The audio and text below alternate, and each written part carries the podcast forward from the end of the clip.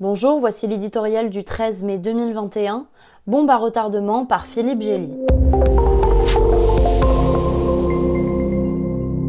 Les généraux israéliens ont une expression pour désigner leurs opérations militaires contre les Palestiniens.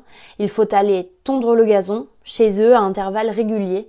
Cela ramène un semblant d'ordre et de normalité, en sachant que les mauvaises herbes repoussent toujours. Sept ans après leur dernière incursion dans la bande de Gaza, le cœur battant du Proche-Orient est à nouveau à feu et à sang. Comme souvent, l'incendie est parti de quelques étincelles dans la partie arabe de Jérusalem, ville sainte aux trois religions monothéistes. Israël prétend l'avoir réunifiée il y a 55 ans, mais il n'a su ni la pacifier ni la partager.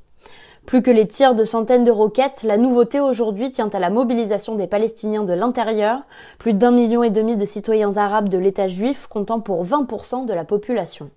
Leur implication dans les violences pose un problème inédit de la stabilité à Israël. Elle marque aussi le réveil de la cause palestinienne, cette bombe à retardement dont la mèche n'a jamais été éteinte. Les accords d'Abraham, promus par Donald Trump auprès de plusieurs pays arabes, visaient à marginaliser le conflit israélo-palestinien. La question de Jérusalem, celle d'un État palestinien indépendant, se trouvait réglée unilatéralement, sans que les premiers concernés aient eu voix au chapitre. Le processus de paix n'était même plus un sujet dans les campagnes législatives israéliennes en série.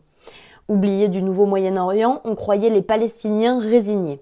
Il n'en est rien, n'en déplaise à Monsieur Cueil, il existe des problèmes dont une absence de solution ne peut venir à bout. La vacuité du pouvoir observé de tous côtés, un premier ministre israélien sans majorité, un président palestinien sans légitimité qui vient de reporter s'inédier des élections, un Hamas incapable de gérer Gaza en paix, laisse planer le doute sur la capacité des dirigeants à maîtriser les événements.